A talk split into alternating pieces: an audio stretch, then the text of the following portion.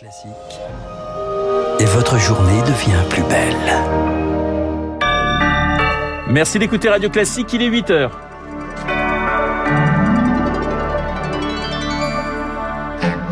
La matinale de Radio Classique avec Renaud Blanc.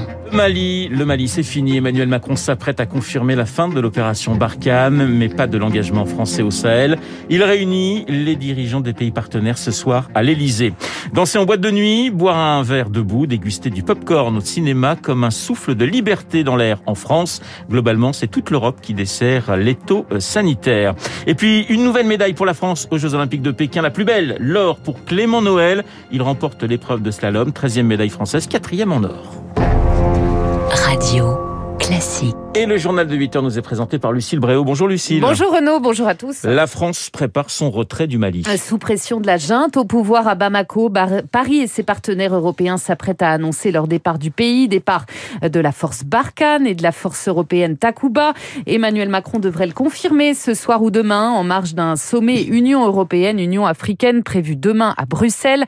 Avant cela, il convoque un mini-sommet ce soir à Paris avec des chefs d'État sahéliens et plusieurs pays d'Afrique de l'Ouest. Car quitter le Mali ne signifie pas abandonner le Sahel, Victoire Fort. Rester concentré sur le Mali serait une erreur, dit l'Élysée. Au Sahel, la menace est plus diffuse et s'étale désormais sur une large zone. Le général Dominique Trinquant. On voit une inquiétude. La Côte d'Ivoire, le Togo, le Bénin. Un ministre me disait euh, maintenant euh, notre frontière nord est la ligne de front. Ça n'est plus une question grise, c'est une ligne de front. L'Europe et la France sont bien conscients de la menace qui pourrait y avoir en laissant un califat s'installer euh, dans cette région du monde. Depuis des semaines, les ministres des Affaires étrangères d'Afrique de l'Ouest discutent pour redéployer les forces au Niger, par exemple. Mais ce ne sera pas un simple déménagement de contingents. À terme, il y aura moins d'hommes au sol, mais un combat toujours efficace, explique Michel Goya, ancien officier. 80% des djihadistes qui sont éliminés sont éliminés par nos drones, nos forces aériennes et nos forces spéciales. Sachant que s'il y a à nouveau une dégradation de la situation, on pourra à nouveau intervenir en, en pompier, je dirais. Ce soir, Paris aura à cœur de démontrer que les décisions relèvent du consensus. La coopération avec les forces locales est le maître mot, manière aussi de rendre moins visible la présence française au Sahel. 25 000 soldats européens sont actuellement déployés au Sahel, dont environ 4 300 Français. Il en reste 2 400 au Mali. Lucille, Joe Biden maintient la pression sur Moscou. Une invasion de l'Ukraine par la Russie reste possible pour le président américain. Il s'est exprimé hier soir. Plus tôt dans la journée, Moscou avait annoncé le retrait d'une partie de ses troupes massées à la frontière en assurant ne pas vouloir de guerre. À l'instant, un nouveau signe de détente. La Russie annonce aussi la fin de manœuvre et le départ d'une partie de ses forces de Crimée, territoire occupé depuis 2014. Mais les Occidentaux restent prudents. On écoute Joe Biden. We are ready with diplomacy. Nous sommes prêts à faire preuve de diplomatie et nous sommes prêts à répondre fermement à une attaque russe contre l'Ukraine, ce qui reste encore très probable. Si la Russie envahit dans les jours et les semaines à venir, le coût humain pour l'Ukraine sera immense et le coût stratégique pour la Russie sera aussi immense. Le monde n'oubliera pas que la Russie a choisi la mort et les destructions inutiles. Il ne s'agit pas seulement de la Russie et de l'Ukraine, il s'agit de défendre ce en quoi nous croyons pour l'avenir que nous voulons pour notre monde. Voilà Joe Biden hier soir depuis la Maison Blanche. Vous écoutez Radio Classique, il est 8h04 à la une également, un peu plus de liberté. Boire un verre debout, danser en discothèque jusqu'au petit matin après deux mois d'une longue attente. Les boîtes de nuit rouvrent aujourd'hui. On peut aussi de nouveau manger un sandwich dans le train, déguster du popcorn au cinéma. Autre restriction levée, c'est le retour des concerts debout. Enfin, pour Malika Seguino, elle dirige le Prodis, le premier syndicat des entreprises du spectacle vivant.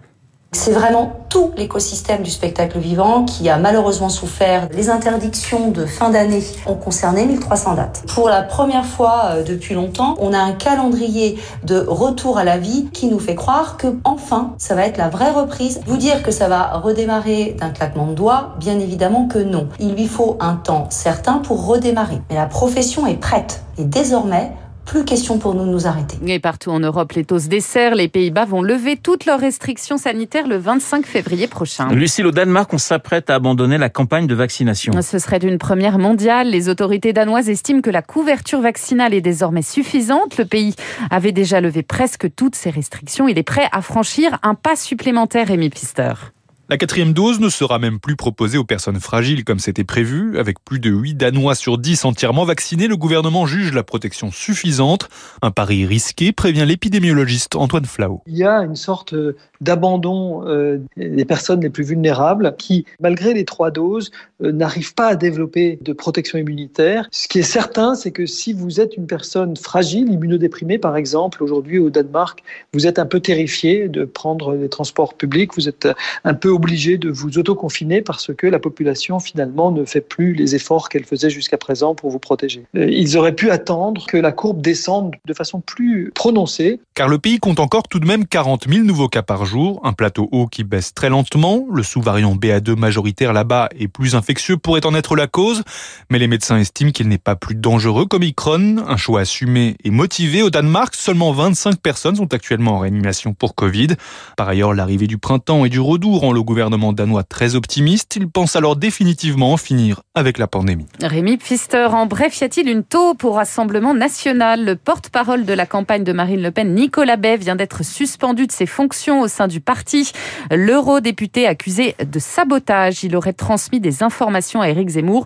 Il conteste les faits. Un policier suspendu après avoir insulté une victime d'agression sexuelle. Mediapart a dévoilé hier un enregistrement saisissant où on l'entend insulter la jeune femme sur son répondeur.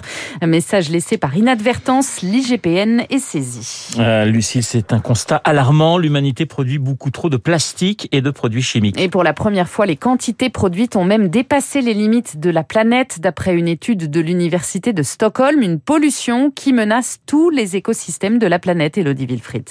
Entre 2000 et 2015, la production de plastique a bondi de 80%. Celle des produits chimiques a été multipliée par 50. En 70 ans, une pollution à l'impact déjà visible, par exemple sur la reproduction des espèces, alerte la professeure Bethany Carnet-Almroff, co-autrice de l'étude. Elle prévient, pour limiter les dégâts, le recyclage n'est pas la solution miracle.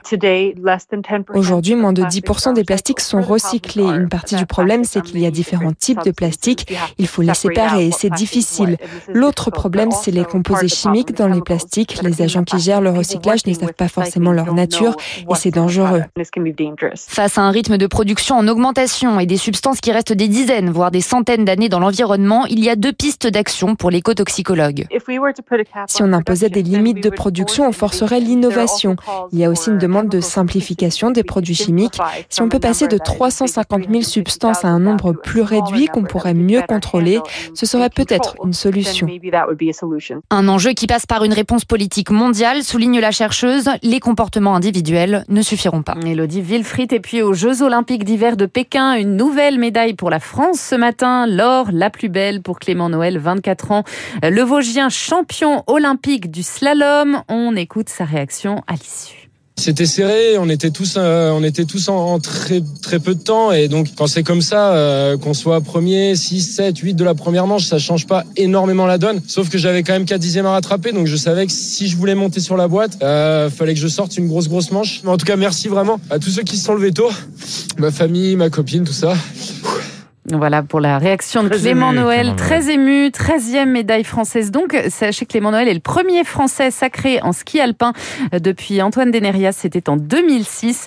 Et on suit maintenant le relais féminin du biathlon. Rendez-vous à 9h moins le quart. Ah ça, je sais que vous avez une passion pour euh, le biathlon. Merci Lucille, on vous retrouve à 9h pour un, un, prochain point d'actualité. Bon, on va peut-être faire un, écoutez, un relais un mixte avec la rédaction euh, de Radio Classique. il y aura évidemment euh, Guillaume Tabar, qui est un tireur hors pair et qui qui est un skieur également euh, assez incroyable. Guillaume, que nous allons retrouver dans l'édito politique dans un instant, aux côtés de Michel Onfray qui publie La Nef des Fous, le philosophe, mon invité, euh, dans quelques secondes.